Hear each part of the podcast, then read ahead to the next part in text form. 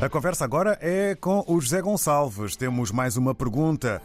E há dias o primeiro-ministro português e o seu ministro das Finanças disseram coisas opostas sobre o mesmo assunto. É normal acontecer isto?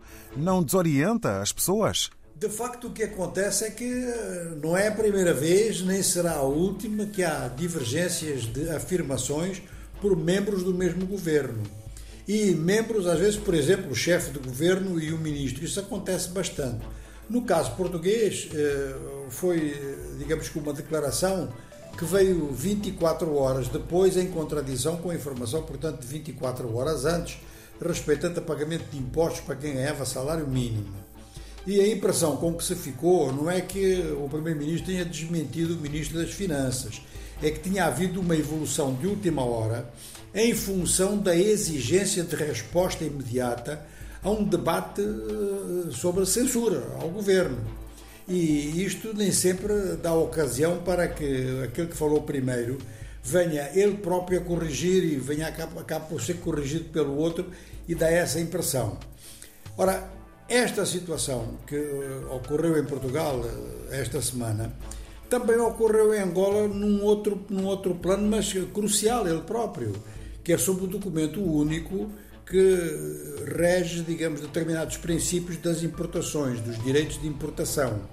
E enquanto que o Presidente da República falava em que esse documento único podia ser prorrogado, portanto, podia valer mesmo para além do prazo inicialmente marcado e que o importador continuava a ter direitos de importação, o Ministro do Comércio disse o contrário disse que não, que eh, o documento único estava datado que durante um certo período se abriu exceção para a sua prorrogação, mas que isso não poderia continuar.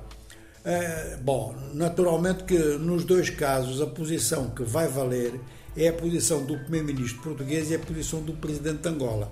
Mas se nós formos para outras situações, nós encontramos por vezes nos Estados Unidos uma desincronização entre aquilo que o Presidente da República nos Estados Unidos, ou, ou aquilo que o porta-voz da Casa Branca está a dizer, e aquilo que diz, por exemplo, a Secretária das Finanças, que é a Secretária do Tesouro no caso dos Estados Unidos, e às vezes mesmo em questões de política internacional, que depois dão lugar a retificações.